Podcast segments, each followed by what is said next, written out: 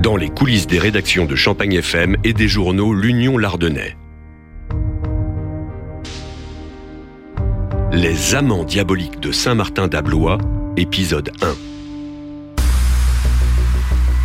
Allô oui, s'il vous plaît, venez vite chez moi, venez tout de suite, on vient de me cambrioler, ma femme est inanimée, il y a du sang partout dans la maison.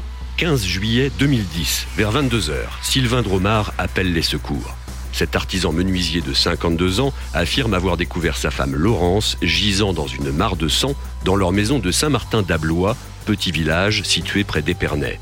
La mère de famille de 43 ans a reçu plusieurs coups violents sur la tête. À leur arrivée, les secours tentent de la réanimer, mais en vain, la victime succombe à ses blessures. Grégoire Amir Tamasseb, journaliste à l'Union, se souvient des premières heures de l'affaire, en apparence toute simple. Dans la nuit du, 15 au 16 juillet 2010, euh, où donc euh, Sylvain Dromard euh, appelle, appelle le secours en disant voilà, je viens de retrouver ma femme complètement ensanglantée, venez, venez tout de suite, ma femme voilà est ennemie par terre, il y a du sang partout, donc dans la cuisine, elle a le crâne défoncé, elle agonise, bref, il y a ça. Et en fait, très rapidement, les enquêteurs arrivent et sur place. Euh, ils voient qu'il y a pas mal de choses qui ont été retournées à l'étage, des, des tiroirs ouverts, des, affaires jetées par terre. Euh, il y a le Sylvain Dromard, donc le mari de Laurence Dromard, donc la, victime, qui manque des choses, a priori des bijoux. Ça ressemble à un cambriolage, mais très rapidement, bah, en fait, l'enquête euh, sans que les enquêteurs puissent dire au départ évidemment euh, vers qui euh, vers qui vont aller leurs soupçons, mais ils se rendent très vite compte que c'est pas voilà c'est pas un cambriolage qui a mal tourné. Les enquêteurs vont changer de piste et se tourner vers l'entourage de la victime, à savoir Sylvain Dromard, un mari pas si éploré que cela. Cette histoire de cambriolage qui a mal tourné, en fait, est, très vite euh, écartée par les enquêteurs qui se disent il n'y a pas eu d'infraction. On pense plus, en fait, rapidement à une piste un peu de, de proximité en fait, de proches. Alors quel proche, pourquoi? Ça, les, enquêteurs, bah, au départ, on, cherche un peu dans, bah, dans l'histoire de, bah, de, la famille, euh, de Sylvain Dromard, le mari. Les enquêteurs savaient que Sylvain Dromard avait une maîtresse. Il était, voilà, c'était un homme qui était connu pour euh, voilà, avoir une vie plutôt assez volage.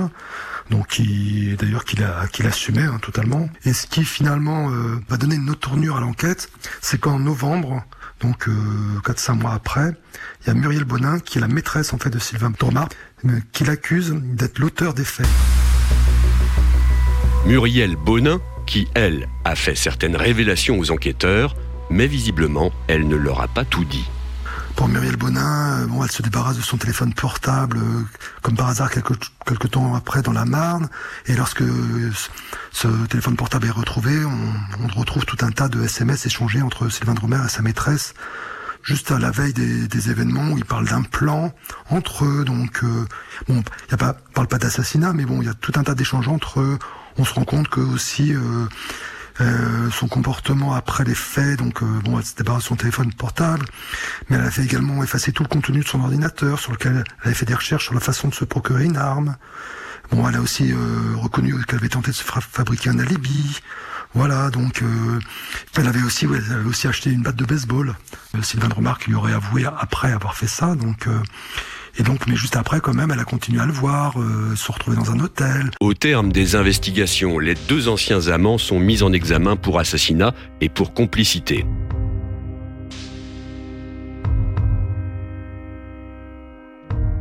Mercredi 3 février 2016, le procès de Sylvain Dromard et de Muriel Bonin doit s'ouvrir devant la cour d'assises de la Marne, à Reims, près de six ans après le drame mais un événement inattendu va bouleverser le calendrier judiciaire. Bah, c'est un des premiers, des premiers arrondissements dans cette, dans cette histoire.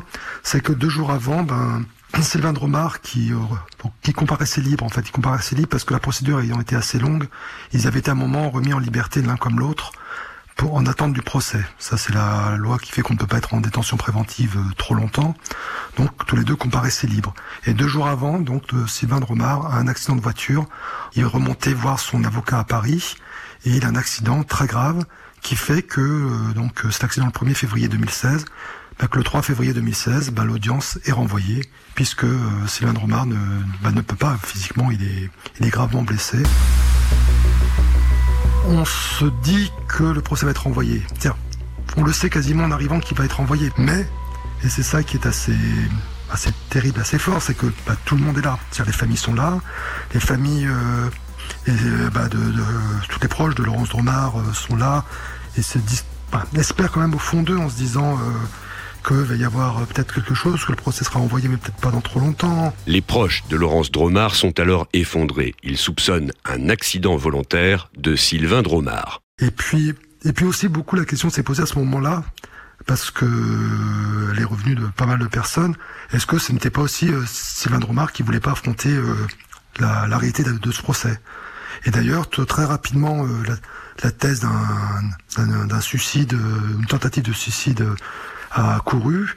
Et son avocat euh, que j'avais rencontré euh, tout de suite euh, m'avait dit tout de suite clairement non non c'est pas du tout le cas. C'est un poids lourd qui s'est mis au travers de la route et Monsieur Dromard est venu s'encastrer dedans. C'est pas du tout une tentative de suicide. voilà. Mais il y a eu cette ça, ça, a créé vraiment une, une ambiance, une atmosphère particulière.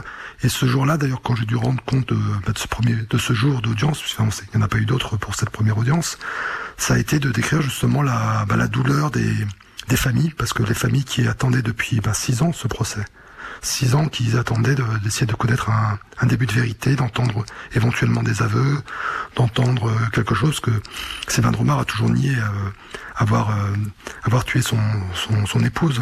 Donc c'est vrai que pour la famille, ça a été, ça a été, les familles, ça a été terrible. Toutes les familles abattues parce se rendaient compte que ils avaient l'impression pour certains que on n'en sortira jamais. Il y aura jamais de procès parce que parce que ça fait six ans que les procédures duraient, ça faisait six ans. Bah, heureusement pour eux, bah, le procès finalement euh, a pu être envoyé pas trop trop loin. C'était en, quatre mois après, en juin.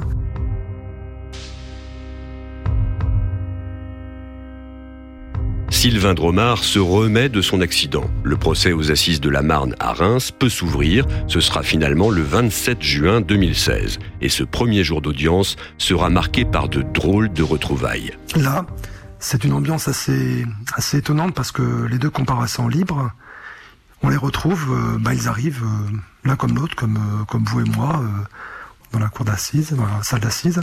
Il y a un banc et chacun se met à l'extrémité du banc sans se regarder, sans oui, vraiment pas un regard entre eux. Sylvain Dromard, plutôt sûr de lui, a discuté beaucoup avec ses avocats. Muriel Bonin, plus plus renfermés, bras croisés, euh, tête souvent baissée. Et l'un et l'autre, voilà, pendant quasiment les, les cinq jours de l'audience, vont, vont jamais s'adresser la parole, vont jamais s'adresser la parole, pas même un regard ou vraiment, euh, vraiment euh, furtif. Euh, voilà, entre eux, c'est une ignorance totale. ça a été, voilà, le premier premier jour était assez fort dans ce sens-là parce qu'on était dans plein d'une scène un peu surréaliste de ces de ces de ces amants qui, qui se retrouvaient jugés quand même pour quelque chose de très grave, et euh, mais qui voilà qui s'ignoraient euh, superbement l'un et l'autre de part et d'autre euh, du banc. Vendredi 2 juillet, après cinq jours de procès, le verdict tombe.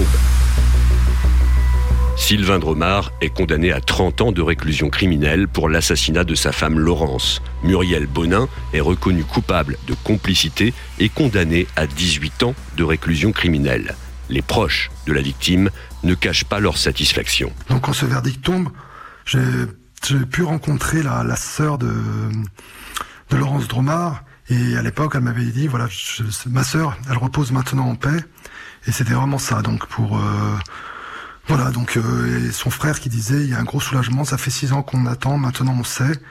Voilà, pour eux, c'était euh, enfin on va pouvoir tourner la page. Enfin on va tourner la page. Et malheureusement pour eux, bah, la page, euh, non, elle n'a pas été tournée enfin parce que dès le soir même, euh, l'avocat de Sylvain Dromard avait annoncé qu'il faisait appel euh, de, l'arrêt de la cour d'assises de la Marne. Donc qui disait appel, bah, forcément voulait dire nouveau procès derrière, nouvelle épreuve pour, pour toutes les familles.